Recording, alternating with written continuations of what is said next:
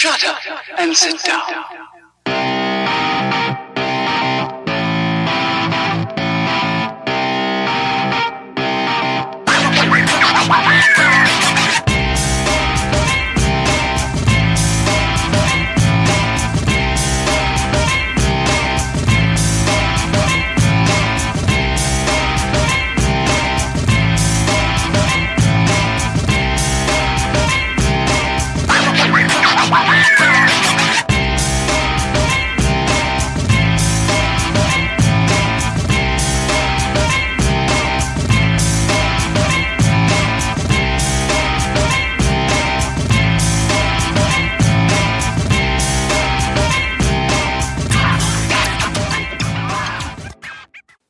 Salut tout le monde, c'est Guy Baillargeon. Notre podcast euh, ensemble, on va plus loin. Un autre épisode palpitant. Cette semaine, je reçois James Martin. James est un investisseur et vous allez voir, c'est un homme d'affaires aguerri en plus, euh, père de famille. En fait, il a beaucoup, beaucoup euh, de bagages et beaucoup de vécu malgré son jeune âge. Alors, ça me fait plaisir de te recevoir. Salut James, bon matin. Bon matin, Guy. Puis merci d'avoir accepté l'invitation. Je sais que tu es un homme fort occupé. Alors, quand on, je t'ai appelé l'autre fois, tu as gentiment regardé ton agenda en me disant Oui, oui, euh, ce jour-là, euh, j'ai pas. C'est ma journée de back-office. Alors, euh, on a euh, les 30 prochaines minutes, on va pouvoir parler de ton parcours, de tes réalisations, de des conseils que tu vas sûrement avoir à donner à nos auditeurs et auditrices euh, qui sont euh, des investisseurs immobiliers ou des gens qui voudraient passer à un niveau supérieur. Parce que toi, évidemment, tu as connu ça, l'escalier. Hein? Tu as parti de quelque chose pour en arriver là où tu es maintenant, euh, euh, avec une, une prospérité euh, certaine et tout et tout. Ça fait que, parle-moi un petit peu, toi, James. C'est qui James? Ben, James, c'est un gars qui part, qui part de loin. On- mes parents, mes parents, c'est pas, je suis pas d'une famille qui, qui ont, qui ont de l'argent. Je suis vraiment parti de zéro. Personne Oui. m'a aidé. Mhm. Puis euh, moi, ça a commencé avec un triplex, l'achat d'un triplex. À Puis, euh, 22 ans, je crois. à 22 ans. Wow, félicitations. Ben oui, j'étais. C'est commencé comme ça. Je me considérais pas dans l'immobilier, mais c'était c'était comme une première acquisition pour comme un peu connaître là, ce que, ce que j'ai foncé là, puis les gens autour de moi, ça me disait tout, ah, ça n'a pas de sens, tu sais pas faire de la plomberie, tu sais pas faire de l'électricité, tu fais même pas de rénovation, ça n'a pas d'allure, tu vas te planter, tu sais. Ben, moi, j'y allais tout le temps avec la logique, tu sais, je vois, mais tu sais, les- le bloc se paye, il y, a il y a un peu de cash flow. Euh, S'il arrive de quoi, je vais payer un plombier, je vais payer un électricien, je vais payer. J'ai un peu avec cette idée-là. Fait que je comprenais pas où ce que je pouvais me planter là, en, ayant un petit coussin. Là. Fait que j'ai- commencé comme ça. Puis euh, à un moment donné, ben, j'ai commencé à me poser pas mal plus de questions parce que je me disais, les gens qui achètent des blocs, ça n'a pas de sens. Ils ramassent toujours le mise de fond. Euh, tu sais, le gars qui a 1000 portes, il, il travaille pas pour acheter 1000 portes en mise de fond chez, euh, chez Kraft. Là, Non, exact. fait que c'était un peu là que je suis parti. Je Puis à dis, chaque fois, il rappe sais. c'est ça, ça n'a pas de sens.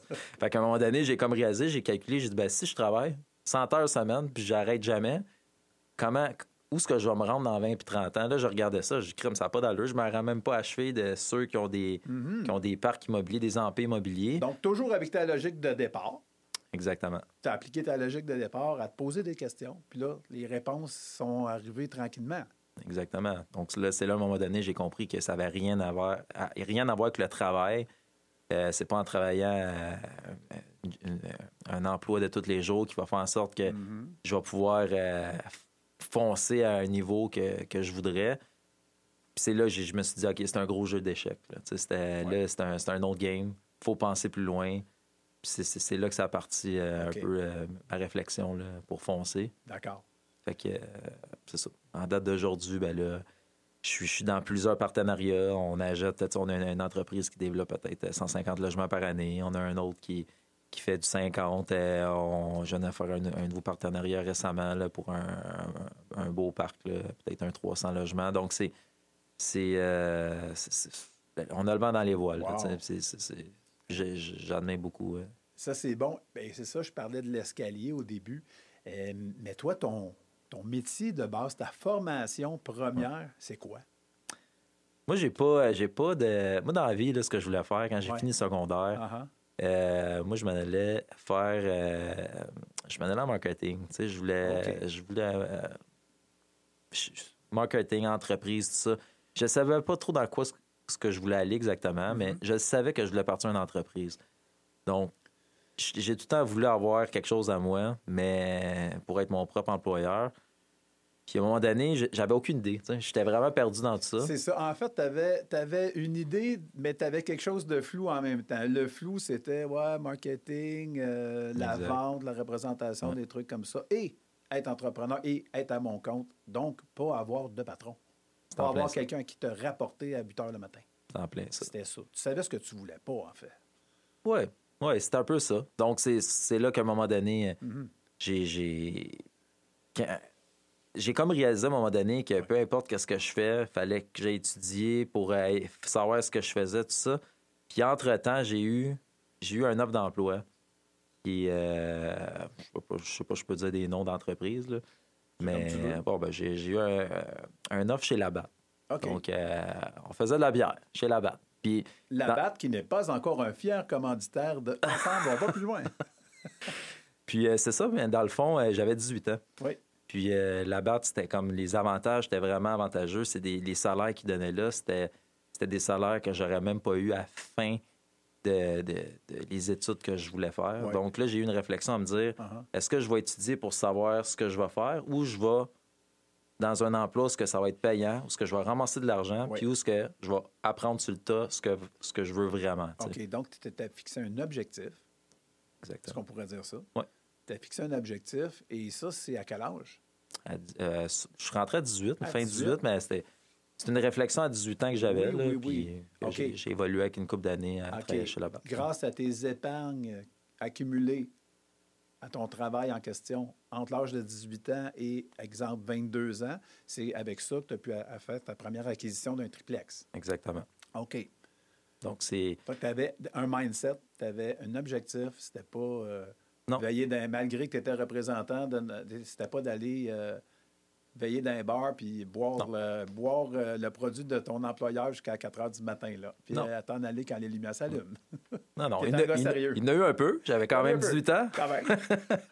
Mais sinon, moi, je voyais ça comme un outil, un outil de travail. Oui, oui, oui. Puis je voyais aussi que je me disais, au, au final, je vais être capable d'avancer plus vite comme ça parce que je vais aller à l'aide d'employeurs qui vont Oui. faire rentrer mon financement. Absolument. Je vois le salaire, je vois un peu d'argent. Absolument. Donc, c'est un, un peu. euh, Pour aller à la marche suivante. Exactement. Donc Good. après ça, euh, j'ai évolué dans ça. Puis après ça, c'est, c'est ce qui m'a amené euh, un peu à, à faire une transition après à, à faire ce qu'on fait. Parce que beaucoup de monde, ils veulent, ils veulent. Il y en a beaucoup que ça va bien leur, le- le- leur Mhm. business. Ils réussissent à acheter des, des- plusieurs immeubles. Mais le gros problème souvent qu'on entend, le gars, il a 20 portes, 30 portes, 40 portes, mais il n'est même pas capable d'en vivre encore. tu sais. Non. Fait que ça, c'est un autre point important de dire c'est à partir de où que je suis capable vraiment d'en vivre. C'est ça. Puis Ce qu'on appelle l'indépendance financière, qui devrait normalement être euh, le cumul de tes revenus passifs égale ton, tes revenus actifs présents. Ou ce que tu as besoin pour vivre. Mettons, euh, est-ce que tes portes te rapportent euh, 100 000 par année? Permettrait de laisser le travail qui te rapporte présentement 100 000 par année. On va faire des Mhm. chiffrons, puis on Ouais. va oublier les impôts, etc. Ouais. Donc, c'est ce qu'on appelle l'indépendance financière.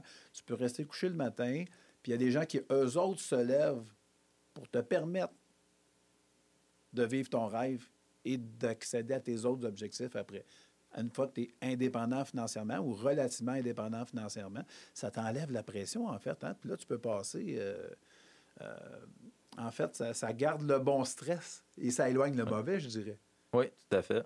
Parce que là, on devient très créatif. Et voilà.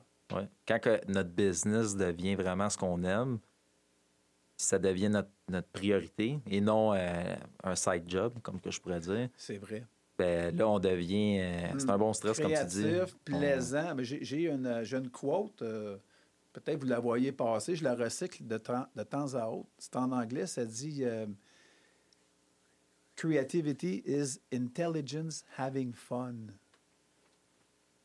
Ouais, Parce que quand, on, quand ton, ton headspace, euh, ça c'est l'expression de JF Tremblay en passant, il, il parle souvent de headspace, mais l'espace mental qu'on a, s'il est pris par des trucs négatifs, ça nous empêche d'être créatifs. Puis le contraire est vrai.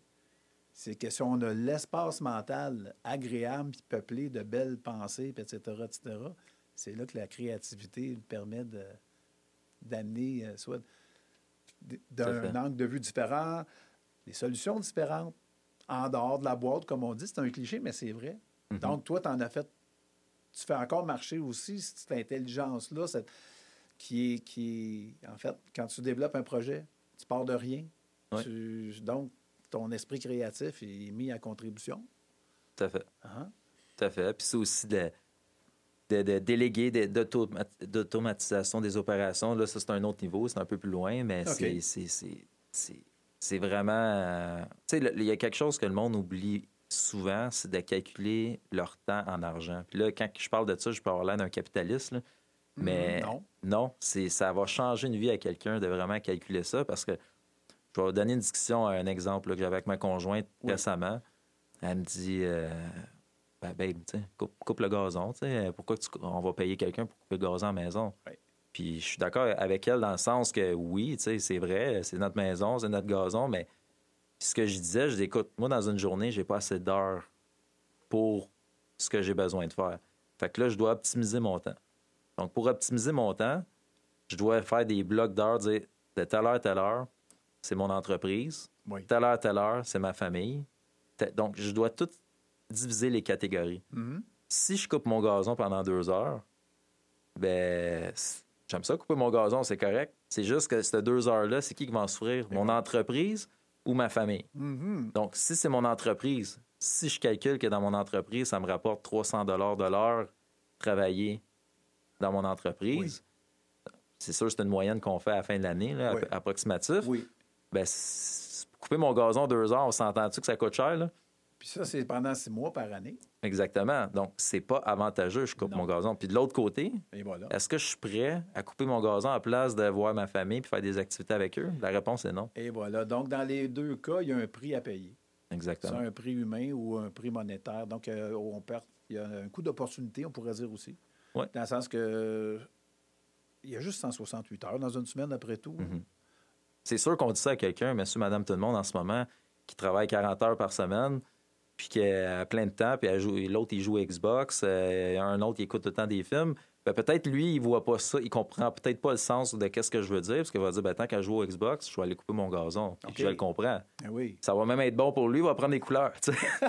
Ben, on pourrait Mais- aussi dire à cette personne-là, au lieu d'écouter Netflix, jouer au Xbox, au Xbox ou je ne sais trop quoi, et tu pourrais en profiter pour faire une lecture qui va te rapporter de nouvelles connaissances, faire de la télé-université, faire euh, peut-être ce que tu as toujours voulu faire, devenir ci, devenir ça, aller chercher un certificat dans, dans quoi, quelque chose qui te fait vibrer. Et pour Tout à ça, il faut avoir un certain objectif. là. Puis Ah, je pense ça. que le drame de la plupart des gens, c'est qu'ils n'en ont pas d'objectif.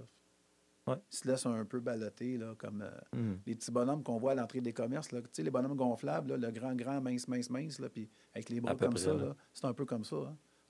Ouais, pas mon cas, je connais pas ce vocabulaire-là. Eh non, mais je, Mais suis d'accord, c'est vrai. là, ouais. On se laisse aller, go with the flow. Puis... Ouais, c'est sûr. Il y a beaucoup de monde qui ils essayent un peu partout, puis ils font les choses à moitié. Puis, euh, Donc, focus. c'est, c'est, ouais, c'est, très important le, de le terme focus. focus est important. Focus, le, budget, le, le- le but plutôt, d'avoir un but euh, précis. Défini, précis. Exactement. Il y a des gens qui vont dire, euh, moi, on parle tout le temps d'immobilier, là, mais il y a des gens qui, euh, eux, ils- pour eux, avoir de l'immobilier, c'est avoir un triplex. C'est bien correct. Là. Puis Ça, va être, ça, va, ça va être un beau placement pour eux. Ils Ouais. vont même à une belle occupation. Mais la personne qui dit, moi, je veux en vivre, s'il joue au Xbox euh, trois heures par jour, c'est impossible. Oublie voilà. ça, il perd déjà trop son temps. Donc, Fait euh, il n'est pas aligné avec ce qu'il voudrait ou ce qu'il dit qu'il voudrait.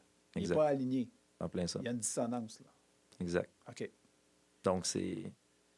bon, c'est un, peu ça. Là. Donc, c'est vraiment. Il faut toujours constamment, quand on, on avance dans, dans- dans notre façon de travailler, je pense que c'est quelque chose d'important de toujours évaluer notre temps de cette façon-là. Famille, argent, rentabilité. Euh, c'est une évaluation qu'on devrait faire euh, au moins une fois par année. là, dire, OK, cette année, là, ça va. Je manque, je manque plus de temps. Qu'est-ce- C'est quoi je peux faire pour me libérer du temps? Donc, la façon de le faire, c'est de le rentabiliser. Même des fois, la, la réponse, ça peut être juste que je dois plus faire, mettons, telle portion de mon travail. je dois carrément engager un employé, peut-être. Parce que, le, le- mettons, euh, écrire, euh, faire de la rentrée de données, archiver des documents Oui. qu'on fait, euh, ben, finalement, est-ce que ça m'enlève du temps pour trouver des, des deals et des terrains en ce moment?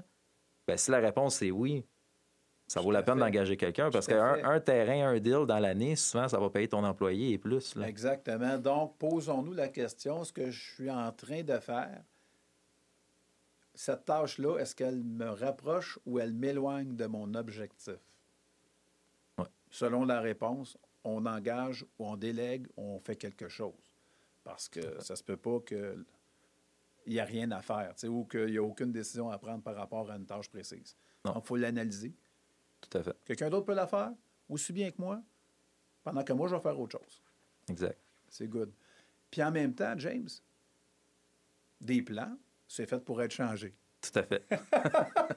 Je pense que tu en as un bel exemple de plan qui, euh, on s'est on s'est connu, je pense, à, à cette époque-là d'ailleurs.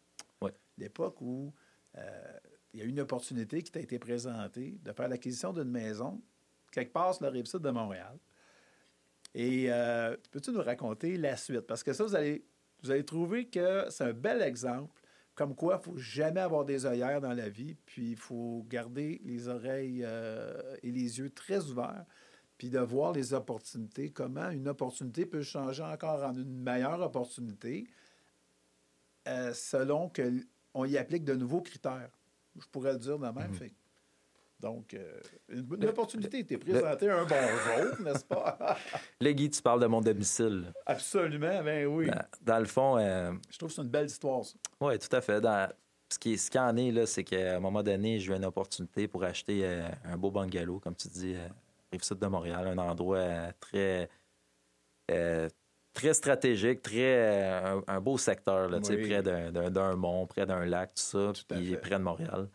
Puis, euh, à un moment donné, euh, moi, j'ai vu ça vraiment. Mon instinct de départ, c'était un flip. Parce que je n'étais Ouais. pas de ce secteur-là. Puis, c'est. L'erreur que j'ai faite, j'ai fait une. C'est pas une erreur. Aujourd'hui, ça n'est plus une, mais à ce moment-là, je trouvais que ça en était une. J'ai invité ma conjointe. J'ai dit, ben. Tu sais, mon amour, j'ai dit, ça te tente-tu qu'on aille manger dans un beau restaurant à tel endroit, dans un beau secteur, puis en même temps, ben, je vais en profiter, je vais aller visiter une maison, juste être sûr, m'assurer, parce que le prix que j'avais était. C'était un bon prix. Donc, Ouais. c'était. J'avais même pas besoin visiter l'intérieur. Ouais. C'était c'était comme.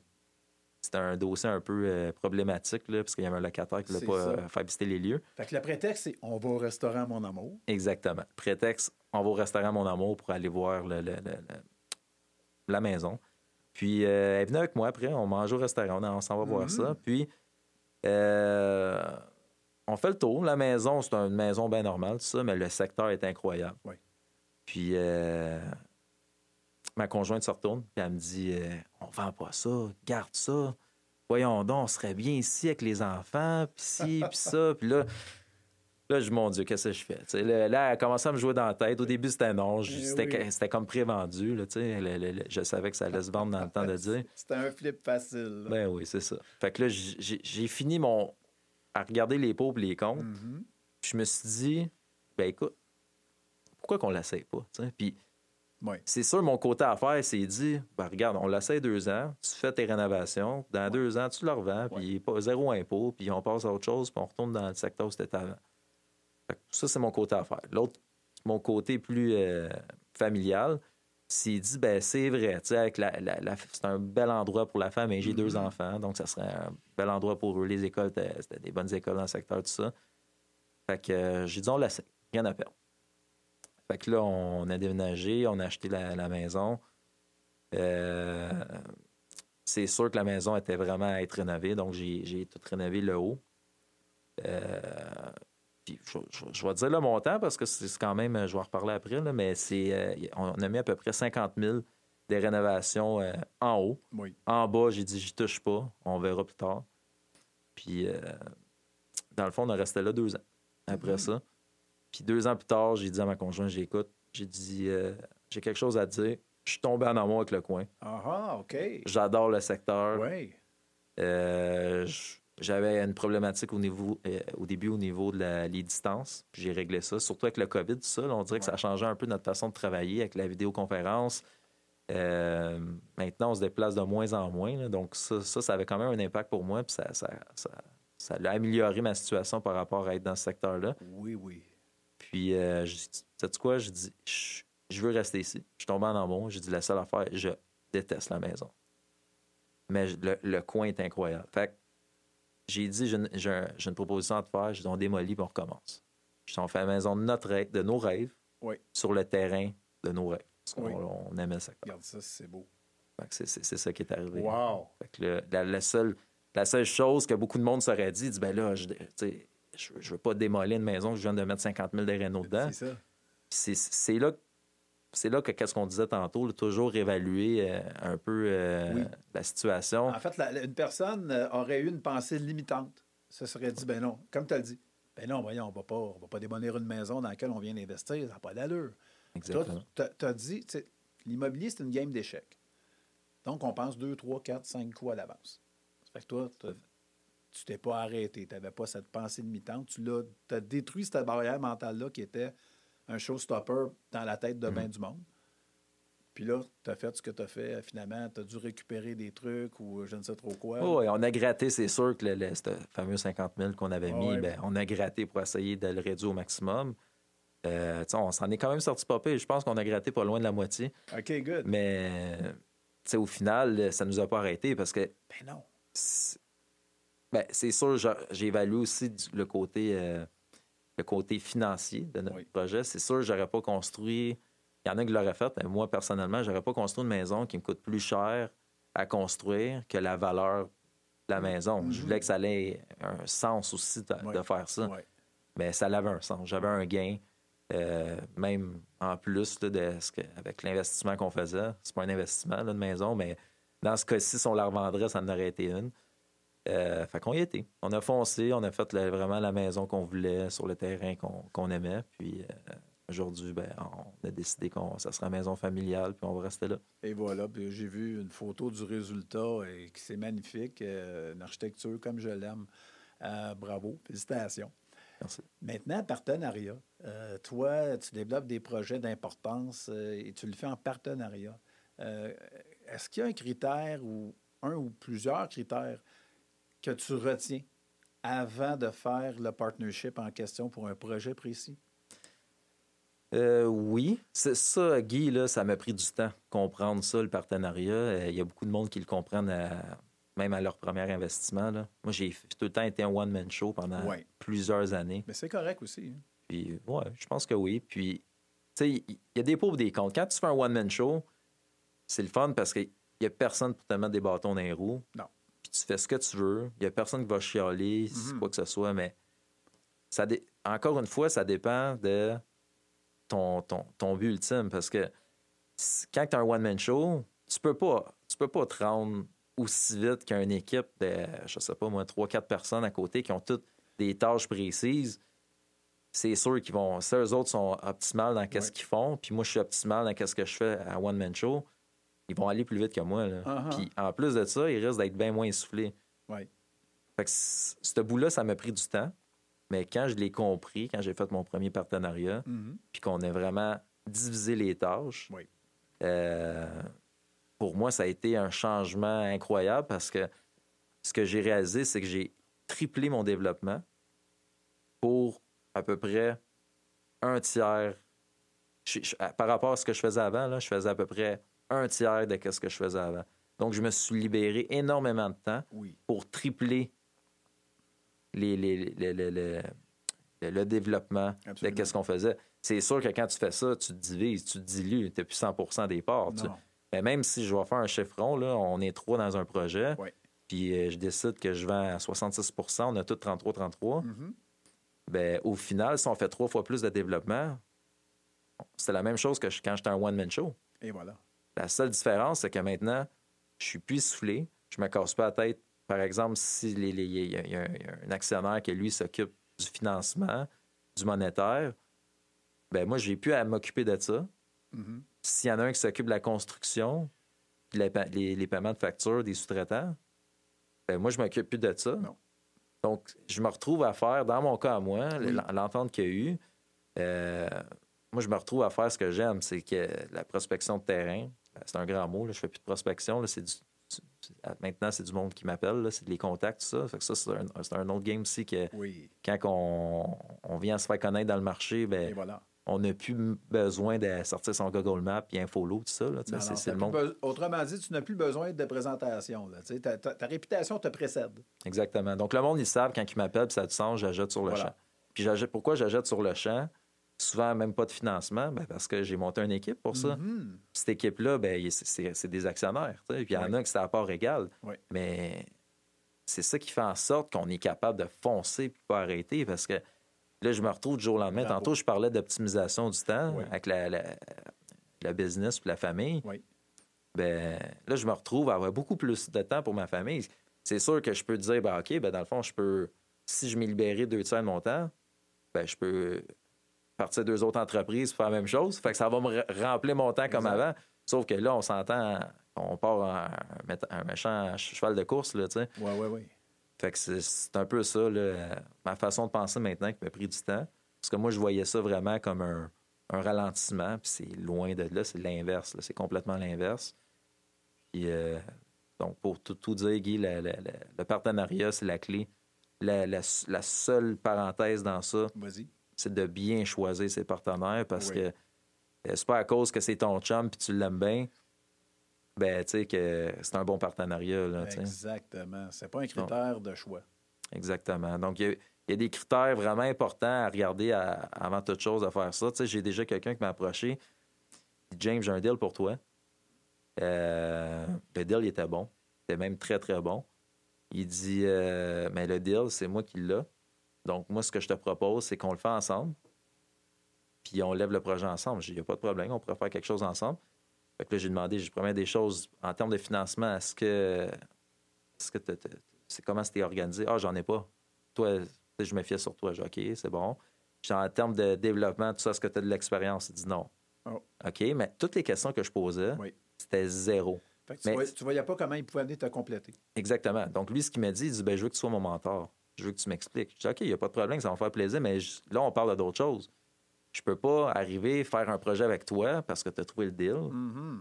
Puis finalement, c'est moi qui se retrouve à tout faire, puis tout en plus, tu as quelque chose dans ça. Donc, ce que j'ai proposé, ce qu'on peut faire, c'est euh, une entente de rémunération pour l'achat. On peut s'entendre sur un prix, tu encaisses quelque chose tout de suite, puis là, on, s'assoit ensemble, puis on regarde si je peux t'aider parce que ça, ça va me faire plaisir. Mais il y a du monde, des fois, qui, oublie ce bout-là. C'est, c'est pas juste à cause que la personne a un deal que, c'est un partenaire idéal pour toi. Tout à fait. Donc, faut pas, pour se rendre service, il ne faut pas hésiter à dire non et expliquer pourquoi. Puis comme tu l'as si bien expliqué, tu lui as offert quelque chose, puis la personne a-t-elle accepté? Elle a accepté la personne? Sur le coup, non. Elle a dit non. Euh, ah, c'est ça, là. Sur le coup, elle a dit non, non. Elle a dit euh, non, euh, je voulais faire le projet de ça. J'ai pas de problème. Tu sais, quoi que ce soit, rappelle-moi. Une semaine après, elle me rappelait. Elle a dit James, tu sais, quand on a parlé, ben, c'est ça. C'est good, ça. Donc, moment de réflexion. Tu sais, dans la vie, il mhm. faut faire attention. Notre ego, moi, mon ego est fort. Notre ego, là, c'est quelque chose. Le jour où on réalise qu'on a un ego, ben c'est déjà qu'il est rendu un peu plus faible parce que, tu y a des gens qui ne mhm. savent pas, exemple, quand ils sont de trop dans une pièce, ben ils s'en rendent pas compte. Pourquoi? Parce qu'ils ont un ego plus grand que la pièce. Fait que euh, je suis pas dans la tête de la personne en question. Mais euh, si ça avait été moi, cette personne-là, je fais non, non, non, non, je veux rien savoir, mon deal, je le garde mhm. pour moi. Clique, je raccroche, on fait un scénario. Là, je repense à ça. Ouais, dans le fond, c'est bien vrai. moi, je veux graver les échelons, je veux monter des marches je pense que James Martin pourrait m'enseigner à monter des marches. en plus, il m'offre une contrepartie monétaire. Let's go. Je le rappelle. Clique. Bonjour. tout à fait. Puis ce que je vois souvent sur le marché, c'est euh, ceux des fois qui ont tendance peut-être à faire à prendre des mauvaises décisions. Oui. C'est ceux qui veulent ils veulent tellement, c'est bon de vouloir, mais ils veulent tellement qu'ils sont aveuglés. Là, OK, il y a un deal, il y a un deal, on le fait, on le fait, on le fait, on le fait. Puis finalement, cette personne-là, elle se retrouve que le terrain, euh, il n'a pas regardé, mais la ville, euh, il y avait quoi que ce soit qui faisait en sorte qu'il n'y ah. avait pas d'infrastructure, par exemple, de disponible pour le projet. Mais le deal était bon pourtant. Oui. Tout ça fait en sorte que, au bout du compte, le projet ne pourra pas voir le jour dans un an, mais ça va être dans trois ans. Donc, si dans trois ans, après ça, le financement, qui qui paye pour ça? Qui, c'est là que ça fait des chaos. Là, a- Exactement. Fait que la, la vérification diligente, euh, c'est vraiment très large. Ça, ça comporte plusieurs, plusieurs aspects. Il ne faut pas en négliger aucun. Et si tu, exemple, comme tu l'as expliqué, si tu mets la main sur quelque chose, ben, il faut que tu payes le juste prix s'il y a des restrictions au développement rapide. Mhm. Et parce qu'il y a un coût à supporter. euh, on sait qu'un dollar d'aujourd'hui, c'est pas comme un dollar dans 2, 3 ans, 4 ans. Alors, euh, puis surtout, si tu as des investisseurs dans le portrait, ben ces gens-là doivent le savoir et non pas tu les appelles. Ouais, by the way, euh, je vous avais dit un an, ça va aller à quatre ans, la ville vient de me l'apprendre. Ben, je sais que tu ne travailles pas comme ça, là, mais c'est pour ça que les gens sont tout feu, tout flamme, très, très enthousiastes. Puis ils font pas le tour de la question avant de se lancer. Alors, ça, c'est un, un enseignement que vous venez d'avoir. Je vous invite à l'écouter deux fois, ce podcast-là, avec James Martin. Très intéressant. Je te remercie encore d'avoir répondu présent à mon invitation. Ça fait plaisir. Puis reculer là, dans les deux, trois dernières minutes parce qu'il y a des, il y a des, euh, des pépites d'or là-dedans, dans ce que James vient de mentionner. Ta façon d'approcher, puis y aller en, comme au poker, il y a la façon de slow play. Oui, rapide. Rapide dans le micro, mais quand tu es à 10 000 à l'heure, que tu fais comme l'aigle, tu Mhm. survoles, tu regardes, là, tu prends ton temps. Puis là, quand tu as quelque chose, évidemment, il faut que tu fonces dessus. Mais tu as toujours un temps de réflexion. C'est super important. Euh, Il y a des groupes de prospecteurs de terrain. tu as des gens là-dedans qui n'ont aucune expérience, beaucoup de volonté. Tu as des gens qui ont à la fois l'expérience et la volonté. Puis euh, c'est toujours, euh, c'est toujours à recommencer à chaque fois parce que la diable est dans les détails, comme tu as dit tantôt. Là. Les infras ne sont pas là.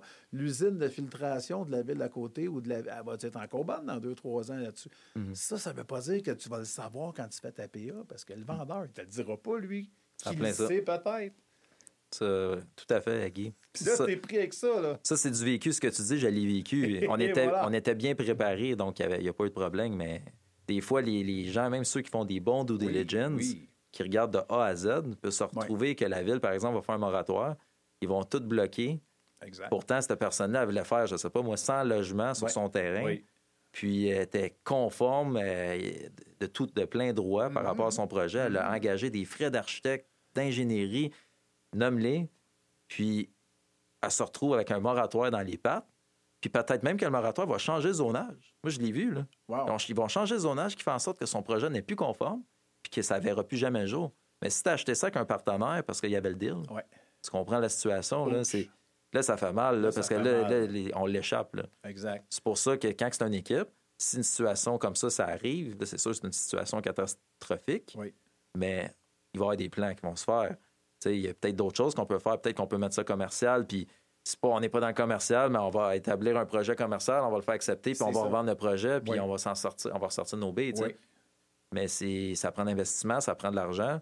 Exactement. Ça prend une équipe, comme tu l'as dit. Donc, c'est vraiment, c'est vraiment, c'est super important. Je pense qu'on a, on est entré dans une période de sophistication euh, au niveau immobilier, de plus que jamais. Il, fut une époque où c'était tellement facile. Tu achetais quelque chose, tu faisais double closing, c'est-à-dire deux ventes dans le même jour. Tu achetais, tu revendais, tu faisais du gros cash, etc. Oui, il y a encore de la place pour faire beaucoup d'argent, mais c'est bien plus subtil que c'était. C'est plus sophistiqué que c'était. Euh, puis je trouve que bien des villes tiennent deux discours. Tu as le discours de la densification d'un bar, puis l'autre discours, c'est comme oui, mais pas trop. Parce que là, nos infras sont vieillissantes. Je prends l'exemple des infras parce que c'est celui qui m'est revenu à quelques reprises. C'est drôle que tu en parles. Je l'ai vécu il n'y a pas longtemps. Euh, Il y, a, il y a- il y a deux discours. On veut beaucoup de monde, mais on n'est pas capable de les servir. Ça fait qu'à quelque part. euh, Ou sinon, on veut beaucoup de monde, mais pas dans ma cour. Exact. Le, le syndrome, il appelle ça en anglais le NIMBY syndrome, Not in my backyard. Le syndrome du pas dans ma cour, bien entendu. Partout, mais pas chez nous. Alors, ça, c'est encore, il faut. Donc, on parle d'acceptabilité sociale. Ça, c'est un autre euh, terme très à la mode. Mhm. Mais c'est un des critères d'acceptation maintenant de tes projets immobiliers, surtout, de- je ne parle pas des tiens, mais je parle en général. Plus ton projet a de l'ampleur, plus il y a d'impact sur son environnement immédiat. Exemple, je veux mettre du 4 étages dans une forêt de bungalow. Pas sûr que les propriétaires contigus vont aimer bien, bien ça, de se faire regarder en bikini par le gars qui habite au quatrième. Tu comprends-tu? Euh, donc, ça fait des levées de boucliers, etc., etc. Même si la ville change le zonage, il y a peut-être des processus référendaires qui vont se mettre en place, patati patata, d'où l'importance de travailler en amont, d'aller euh, faire accepter le projet euh, par justement le, le- le- la, la population environnante, parce que c'est plus, plus rien qu'une question de, de convaincre les, les politiciens, Non, convaincre le CCU, convaincre le DG, convaincre le directeur ou directrice d'urbanisme, ça, ça va au-delà de ça. c'est le politique. Les, les- on est rendu au niveau de la rue, on est des gens qui peuvent avoir euh, un droit de veto même, de vie ou de mort. Les élus fonctionnent beaucoup en combien de votes je vais gagner ou combien de votes vais-je perdre si j'appuie tel et tel euh, projet. Puis même si c'est dans la poche, il y a du monde qui font des levées de boucliers, puis ça, on le voit régulièrement nous autres, dans nos dossiers. On, on réussit à en dénouer, je te dirais, euh, 9 sur 10. Mais si ce n'est pas de l'intervention euh, ciblée, ces dossiers-là sont échappés par les promoteurs. Parce qu'il y en a un niveau de sensibilité plus que jamais, comme tu as dit, le pas dans ma cour. C'est Ouais. sûr que si tu construis dans un- une région qui, pas une région, mais un quartier, par exemple, où est-ce qu'il y a une homogénéité, euh, c'est juste des, des, des, multilogements, tu n'auras pas de misère. Si tu vas implanter dans une zone où est-ce que il y a des plus petites constructions, mais que la ville le permette parce que c'est l'ère de la densification. On manque de logements au Québec. On a, euh, on n'a pas assez d'offres pour la demande, etc., etc. Donc, on- je trouve, en même temps, ça nous ouvre des, po- des opportunités, des nouvelles façons de travailler. Je trouve ça, en même temps, c'est excitant. Je vois rien de négatif là-dedans. C'est juste oui. un challenge de plus Ouais, pour c'est une équipe. tout à fait. Mais ça, le marché brasse. Le marché brasse beaucoup. Oui, hein? Le- juste, mettons, avec le, le marché des valeurs, là, c'est sûr que on Oui, va voir dans les, les prochains mois qu'est-ce qui va arriver. Là, Oui. Mais un vendeur, en ce moment, de terrain, par exemple, on parlait tantôt là, de l'accessibilité euh, sociale. Oui. L'accessibilité sociale, Oui, plutôt. l'acceptabilité. Est-ce que c'est acceptable d'un point de vue social? C'est ça? Exactement. Les deux- comme tu as dit, euh, Guy, les dossiers sont très politiques maintenant. Oui. Puis euh, les vendeurs moins patients. Parce que avant un vendeur, moi, des, des promesses d'achat qu'on signait puis qu'on étirait pendant un an, j'en ai plein. Là. Oui. Puis en ce moment, les vendeurs ils sont pas patients. Ils disent crime, si tu la jettes pas, euh, c'est l'autre qui va l'acheter puis il va, il va me mettre presque pas de conditions. J'imagine. Fait que là, on se retrouve avec des, des, des valeurs, selon nous, exagérées, Oui. euh, des vendeurs impatients, puis des dossiers qui sont rendus politiques, que même si c'est un zonage, il peut t'arriver quelque chose au bout. Voilà. Donc, c'est beaucoup, beaucoup de calculs de risque à faire. Puis de là vient, ça prend une bonne équipe oui. parce que quelqu'un qui se fait juste se lancer là-dedans sans, sans trop savoir qu'est-ce qu'il fait, il faut qu'il fasse très attention, parce que c'est facile de se planter quand voilà. ça, ça- ça- ça prend quelque chose. là. Et voilà. Et voilà. Tu l'as dit, je pense que c'est ce qu'on va retenir ici. Donc, euh, confiance et prudence. Puis ça peut aller ensemble quand on a une bonne équipe, Exactement. bien entourée. Euh, Il y a de la formation aussi à aller chercher à travers ça. Puis n'hésitez pas, comme tu as été le mentor de quelqu'un, n'hésitez pas à aller, à aller poser des questions. Il n'y a jamais de questions niaiseuses. Il y a tout le temps des questions pertinentes. Et puis, euh, dans le domaine, on ne demande pas mieux que de transmettre nos connaissances. Bien souvent, la personne à qui tu vas le donner, ton petit truc, quoi que ce soit, elle ne sait pas comment le faire en pratique encore. tu sais. C'est, c'est, c'est pas comme Ikea que tu montes ça toi-même, puis c'est correct. là. C'est que souvent, euh, encore une fois, le diable est dans les détails, mais je pense qu'on on, on est une communauté de personnes qui sont généreuses de leurs conseils, généreuses euh, de leur. euh, de leur euh, j'allais pas dire de leur. J'allais dire de leur temps, mais en- encore là, tu as toujours une petite part, j'imagine, dans ton horaire là, qui. Tu vas Mm. prendre le téléphone de quelqu'un qui va avoir le conseil de, Tout à fait. de toi. C'était des blocs d'heures, comme je disais tantôt. Tout là, à fait. On a assez de. La hausse des taux d'intérêt qui s'en vient, euh, bon, euh, écoutez, euh, on entend des, bon, 25 points, 50 points, des trucs qui s'en viennent. Les États-Unis, où est-ce que là, je ne veux pas donner la date où on est, mais que- quand vous entendrez le podcast, vous allez sûrement euh, déjà avoir euh, eu vent ou subi une hausse de taux. Mais la Fed américaine a dit, bon, nous, on veut battre l'inflation, alors let's go, on peut augmenter le taux directeur. Euh, puis il y a un vieil adage qui dit que lorsque les États-Unis éternuent, le Canada attrape le rhume. Donc, on est souvent impacté par des décisions sur lesquelles on n'a aucun contrôle. Comme on le disait avant le podcast, ça va provoquer quoi, ça? Ben, si le Canada ne suit pas, il va y avoir une dévaluation, une dévaluation de notre dollar. Les importations vont coûter plus cher. Euh, bon, c'est à peu près. euh, ça va être bon pour nos exportations. Et euh, c'est ce qui te faisait dire tantôt, c'est à peu près le seul avantage qu'il va y avoir finalement. Oui, c'est- parce que là, en ce moment, on est dans un, on est dans un cycle, j'allais dire intéressant. Moi, je le trouve pas intéressant en ce moment. Mais dans le fond, c'est que ils veulent. La raison pourquoi que les taux- la, Banque du Canada augmente son taux directeur, c'est pour contrer l'inflation. C'est- C'est c'est plus complexe que ça, mais le, le but ultime, c'est Ouais. ça. Mais ils ont beaucoup de pression aussi des États-Unis qu'eux, ils disent que nous, on va contrer l'inflation par des augmentations de taux, mais ils mentionnent même des augmentations de taux agressifs. Oui. Donc, si c'est le cas, ben, le Canada sont un peu pognés avec ça aussi, parce que là, ce qui arrive, c'est que si les États-Unis augmentent trop drastiquement leur taux euh, directeur, puis que le Canada, lui, allait l'augmenter euh, de 0,25 par exemple, ben là, ils vont se retrouver encore avec l'inflation, parce que le but, c'est que de contrer l'inflation, comme je mentionnais, mais si les, Américains font la même chose, puis trop drastiquement, c'est que là, le- le- le- le- les, les exportations, excuse-moi, les importations vont coûter plus cher Oui. parce qu'il va y avoir une dévaluation du dollar. Donc, puis si- s'il y a une dévaluation du dollar à cause que les, les- les Américains ont augmenté trop, euh, trop drastiquement, ben ça revient à l'inflation. Là, ça veut dire qu'on on paye encore trop cher. Nos matières premières, etc. mat- Donc, on est encore pris dans ce cycle-là. Donc là, là, qu'est-ce qui va arriver? C'est que là, le Canada va être pris avec ça. Comment est-ce qu'ils vont contrer ça? Ils vont-tu dire, ben, on va le monter nous autres aussi plus agressivement? Mhm. On va augmenter le taux plus, euh, plus vite que, que prévu? Peut-être. Je ne suis pas un spécialiste. Mais en ce moment, ça, dérange beaucoup d'investisseurs, ce qui arrive. Absolument. Puis même, hein, même les spécialistes, dernière portion de l'émission, même les spécialistes ne s'entendent pas. Moi, ça me fait rire parce que des fois, je fais des screenshots, puis là, je décolle ensemble avec mon application.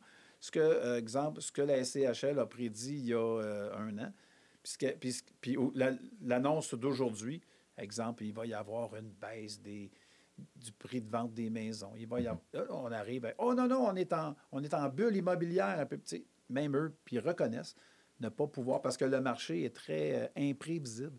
Il y a une espèce de. Il y a une grande imprévisibilité. Oui. Euh, même, euh, je suis allé dans une conférence multilogement à Toronto il y a quelques semaines. Et Kevin O'Leary de Shark Tank et des Dragon's Den était là. Puis, bien évidemment, monsieur, je pense qu'il est milliardaire. Et il possède évidemment euh, un gros parc immobilier. Et lui, lui, qui se trompe à peu près jamais, c'est pas juste lui qui le dit, là, mais on s'entend pour dire que c'est un genre de oracle à la Warren Buffett, ce bonhomme-là, Kevin O'Leary. Alors, lui avait prédit que les gens allaient revenir dans les espaces commerciaux, dans les bureaux, etc., euh, à 55 Tu sais, Il y a 55% des gens qui allaient revenir une fois que les restrictions seraient levées. Ça, il y a des, des- immeubles au Canada et aux États-Unis. Bien, figure-toi donc qu'il s'est complètement planté, puis il l'a avoué. 15% Il y a 15% des gens qui veulent revenir au bureau après la levée des restrictions de la pandémie. Fait qu'imagine le nombre de, de pieds carrés, de millions et de dizaines de millions de pieds carrés qui sont laissés, là, que ce soit du retail space, que ce soit du office, office space, complètement libre. Alors, il y a, il y a des. Mais lui avait jamais prédit ça. L'imprévisibilité du marché. Que ce soit. Les consommateurs sont, euh, je ne vais pas dire un peu fous, mais ils sont comme. Ils vont. Ils vont, ils vont dans cette direction-là alors qu'on croyait qu'elle est dans l'autre direction. Fait que, dans le fond, euh, ne, ne- ne devenez pas expert parce que vous allez vous tromper, c'est sûr. Ah non, tout à fait. On peut comparer ça un peu au départ de quand que le, COVID a débuté. Oui. Euh, moi, j'ai vu des gens là, Ouais. en stress total là, parce Ah qu'ils oui. pensaient que la propriété allait perdre la- leur valeur. Puis ça vendait, ça vendait. J'ai même vu du monde, parce qu'à un moment donné, ils parlaient de fermer même les bureaux de notaire. Euh, Oui. J'ai vu du monde euh, péter des câbles là, Ah parce ouais, qu'ils voulaient que la transaction passe. Ben tout, oui. Ouais. C'est quoi qui est arrivé? Les propriétés ont complètement explosé. Absolument. Puis la Chambre des notaires s'est réveillée, je ne veux pas le dire de même, mais c'est comme ça que je l'ai dit, euh, parce qu'elle, c'était pas prévu, ça, qu'ils puissent avoir des, des transactions dématérialisées, des transactions faites à distance. C'était pas prévu. Puis là, il a fallu qu'ils amendent leur procédure et la, façon de faire, imagine. Oh, ça aurait dû être prévu il y, a, il y, a, des années. Il fallait une présence et une signature sur place. Donc, il y a eu un ajustement. On s'est ajusté aux restrictions euh, de la pandémie, justement, pour faire baisser les crises d'anxiété ou le nombre de crises d'anxiété. ouais. donc, on a, autant toi, tu as découvert Zoom puis les vertus des visioconférences qui a limité tes déplacements, donc qui t'a donné du temps additionnel. Euh, ça n'a pas juste réduit les accidents de la route, là, ça a dégagé du temps pour euh, les personnes, les entrepreneurs, etc. Et euh, bien, malheureusement, il y a des perdants dans l'histoire, mais heureusement, il y a beaucoup de gagnants dans l'histoire. Donc, euh, c'est comment changer, en fait, un problème en, en opportunité. Ouais, Puis je pense que c'est ça. Puis je pense que ça résume beaucoup ton parcours, James. Euh, les obstacles que tu as rencontrés, les difficultés auxquelles tu as dû faire face, se sont toujours changés en avantage pour toi parce que tu as eu l'intelligence émotionnelle, l'intelligence d'affaires, d'y faire face, puis même comme un, au, au, jeu d'échecs, de prévoir des coups d'avance. Puis euh, je pense que les auditeurs, les auditrices ont bien appris aujourd'hui de toi.